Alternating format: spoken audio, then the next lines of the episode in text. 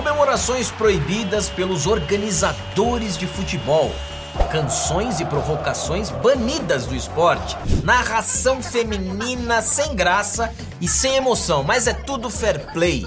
Eu não sei vocês, mas para mim parece que o mundo tá invertido.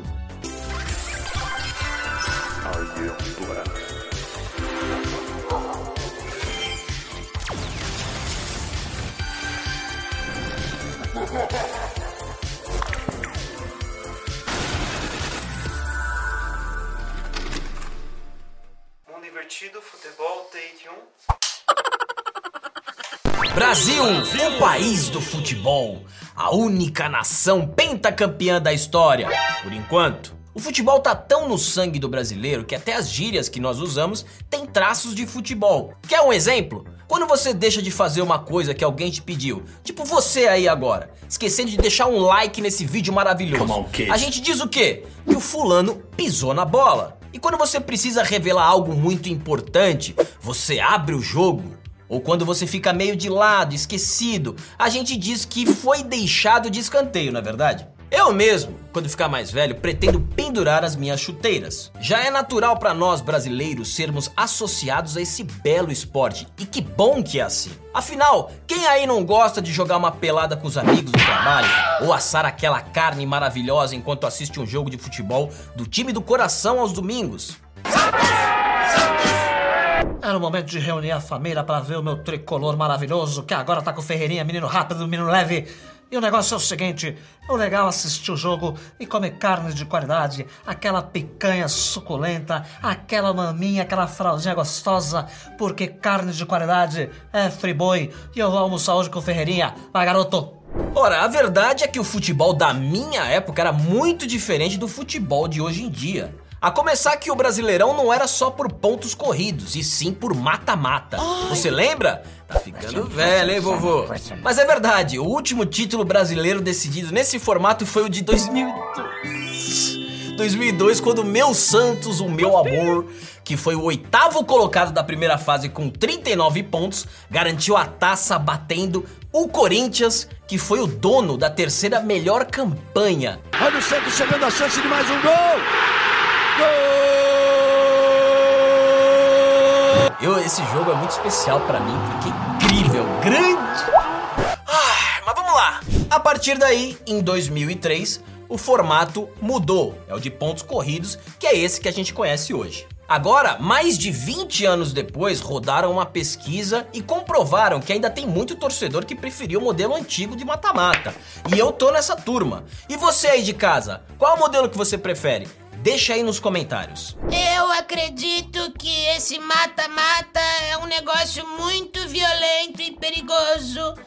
Essa política de genocídio e morte precisa acabar urgentemente. Nós temos que focar no meio ambiente e no modelo mais sustentável de tratar as pessoas e o planeta e o meio ambiente e os índios. Outra coisa que eu sinto enorme falta era a geral do Maracanã. A geral, pra quem não pegou essa época única do futebol carioca, era um espaço aberto, sem cadeira, onde literalmente geral poderia assistir o jogo. Não tinha cadeira, era todo mundo em pé, espremido de um lado, do outro, ninguém ficava sentado. Quer dizer, você podia até arriscar sentar, mas aí não assistiria o jogo. Tinha de tudo, tinha pobre, rico, branco, preto, gente fantasiada, torcedor do seu time, torcedor adversário, tudo junto e misturado. Essa galera ficou conhecida como os Geraldinos. Eu vou te dizer, viu, torcer no meio da multidão era muito melhor do que qualquer camarote. Zico, o lendário galinho de Quintino, chegou a declarar certa vez o seu apreço pela geral. várias vezes vontade de pular daquele fosso e cair lá em cima, mas não tinha como voltar, então não dava pra fazer essas maluquices. Os ingressos para ir aos jogos eram muito baratos, nem se comparam com os valores de hoje. O que com poucos trocados já era possível desfrutar de uma tarde no estádio, hoje já não rola mais. Olá a todos, aqui é o Vila. Me sigam lá no canal do Vila e segue o Willy, meu cachorro extremamente educado e classudo tal.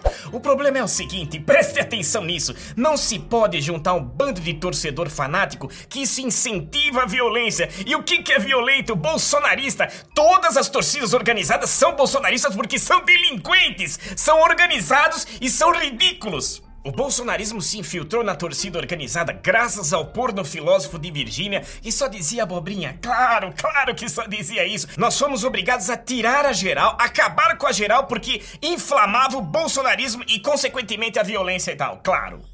E aconteceu que o futebol se modernizou e aquela pasteurização do futebol europeu, mais frio e setorizado, foi chegando aqui. Vieram os Jogos Pan-Americanos, a Copa e as Olimpíadas, e uma série de obras precisaram ser feitas para atenderem às principais exigências. Inclusive meu Arthur Morrison aqui, antes de ser roteirista da Brasil Paralelo, trabalhou na obra do Maracanã. Olha ele aí dentro do gramado. Diz ele que roubou uma pedra do meio-campo para dar sorte. Mas tadinho, né? Quem diria, né? Que o Botafogo daria todo esse vexame esse ano, né, Arthurzinho? Olha só quem fala. Pelo menos eu não fui rebaixado. É, não tem muito o que fazer, apenas chorar.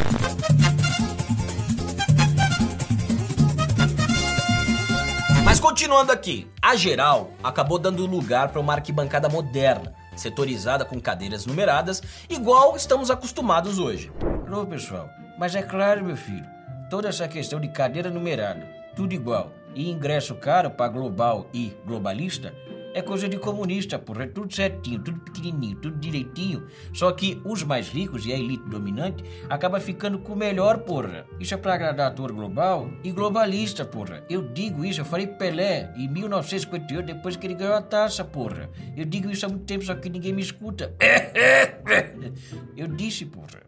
Outra coisa sensacional eram os desaforos que aquela época permitia. Urubu, otário. Quem tem o Túlio não precisa do Romário. Sem mimimi, não existia rede social. Os jogadores davam os seus recados um pro outro em rede nacional, pra rádio e televisão. E o Juninho, metade de um homem que se mano a mano aqui, eu acho que ele não aguenta nem o meu primo, que tem 10 anos, que é um covarde. Disputas memoráveis, como quem seria o rei do Rio, uma premiação que foi organizada pela imprensa na época, movimentou os principais times cariocas e teve muita troca de farpas entre Romário, Edmundo, Túlio Maravilha e Renato Gaúcho. Posso falar pra torcida do Vasco? É que quando tiver um Vasco Flamengo, leva lenço pro Maracanã que vai chorar muito. Vai ter um gostinho especial que é em cima do Romário com a volta olímpica. Ele era engraçado. E não pense você que isso era restrito apenas a uns jogadores, não. As discussões eram acaloradas, críticas eram feitas no calor do momento, no pós-jogo, e nem mesmo os maiores jogadores de todos os tempos escapavam. Sobrou até pro Pelé. Na verdade, o Pelé calado é um poeta, né? O Pelé. ah, eu nem gostaria de estar respondendo isso, mas eu acho que tem umas pessoas que merecem ouvir. Pelé, a gente já sabe que ele só fala e. Mais uma vez, ele tem que se meter na vida dele, não tem que se meter na minha vida, que eu não me meto na vida dele. E por falar em Pelé, existe algum outro país no mundo que pode se gabar dizendo que tem o rei do futebol? Não. Somente o Brasil. Uma das passagens mais marcantes que evidencia a grandeza do nosso rei foi o encontro com o ex-presidente americano Ronald Reagan em 1986. Reagan, ao se encontrar com o maior futebolista da história, disse: Meu nome é Ronald Reagan e eu sou presidente dos Estados Unidos da América, mas você não precisa se apresentar porque todo mundo sabe quem é o Pelé. Temos o Pelé e muito mais. Somos o país de Ronaldo, Ronaldinho, Romário, Garrincha, Zico, Neymar e tantas dezenas de craques do futebol.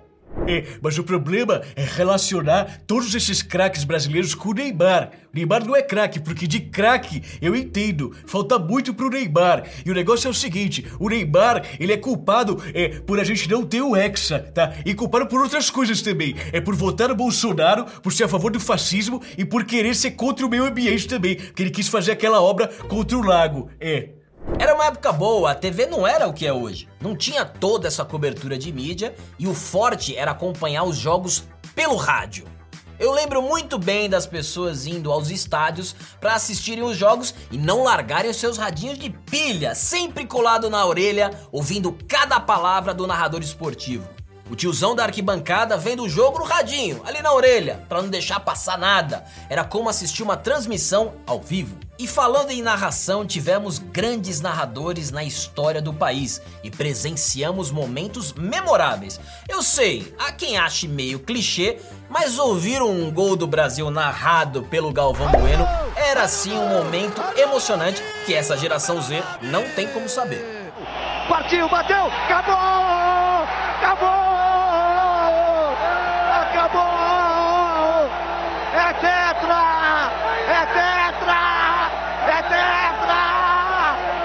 Comemorações também eram de outro mundo, uma mais criativa que a outra. Alguns tiravam suas camisas e carregavam por debaixo da camisa do time uma outra camisa, geralmente branca, com frases e protestos. Como aquela do Adriano Imperador, o Didico, que marcou um gol de pênalti contra o Vasco em 2010 no Maracanã e tirou a camisa mostrando a frase rebatendo julgamentos que eram feitos sobre ele na época.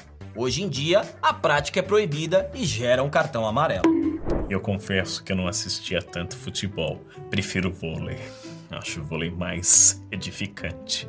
Mas a questão é o seguinte: eu gostava bastante quando os jogadores de futebol marcavam e tiravam a camisa após o gol. Eu acho isso um sinal belo e bonito que expressa muito a nossa brasilidade.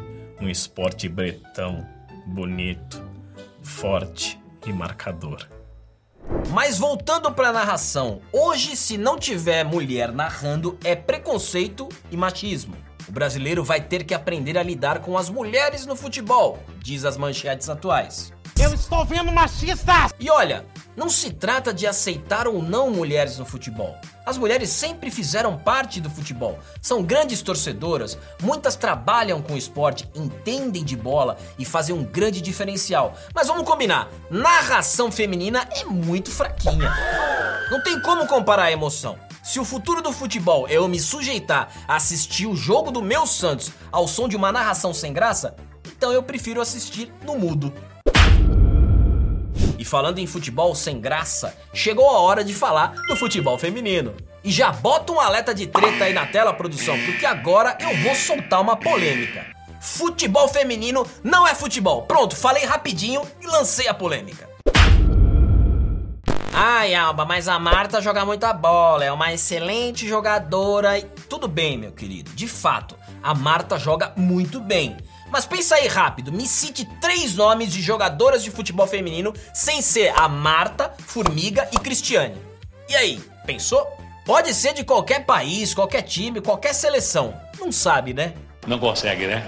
Porque ninguém assiste futebol feminino, simples assim. Ele não é um esporte reconhecido no Brasil. Inclusive, tivemos um longo movimento de incentivo por parte da mídia e dos movimentos feministas para as pessoas assistirem aos jogos da Copa do Mundo Feminina de Futebol, e não adiantou muito. As próprias mulheres não veem muita graça em assistir, quem dirá os homens, e isso não é culpa necessariamente da Marta ou do esporte. É só que as pessoas não enxergam a mesma importância e sentimento no futebol feminino que enxergam no futebol masculino.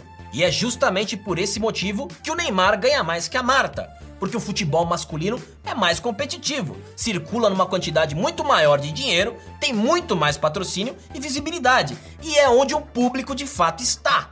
É, eu discordo completamente. Eu tive que voltar aqui porque futebol é minha carreira, tá? Então eu posso falar com toda certeza. A Marta é muito melhor do que o Neymar, porque a Marta tem o dobro de gols do Neymar e a Marta, ela tem seis bolas de ouro e o Neymar não tem absolutamente nada. A Marta é muito melhor, ela vota melhor do que o Neymar e também não trai mulher grávida. É. Experimenta assistir uma partida de futebol masculino e feminino e veja a diferença. Até o jeito de jogar é diferente. Certa vez juntaram dois times para disputar uma partida. Um time masculino de jogadores aposentados contra um time feminino atual, em atividade. As mulheres entraram confiantes em campo, dizendo que esse discurso era machista, era uma bobagem. Eu não toquei de novo, hein? Tô, tô longe. Confira comigo no replay. Segue o jogo. As mulheres entraram confiantes em campo, dizendo que esse discurso machista era bobagem e que elas iam arrebentar pra cima dos homens. Resultado, elas tomaram uma lavada e foram humilhadas em campo. Com a nossa seleção aconteceu algo similar, quando nossas meninas disputaram um jogo treino com o time sub-16 do Grêmio e perderam de 6 a 0. E não foi a primeira vez, nossa seleção já perdeu também num jogo treino com um time sub-15 australiano. Que merda, hein? Sabia não? Sim, jovens de 15 anos venceram a seleção brasileira de futebol feminino. Eu torço de verdade para que o futebol feminino chegue lá, mas por enquanto ainda há um longo gramado a ser percorrido. Outra coisa que mudou bastante de uns anos para cá foram as musiquinhas. Sempre muito espirituosas e provocativas. As mais pesadas passaram a ser vistas com maus olhos e até mesmo proibidas. Vai embora do Américo, filha de uma p...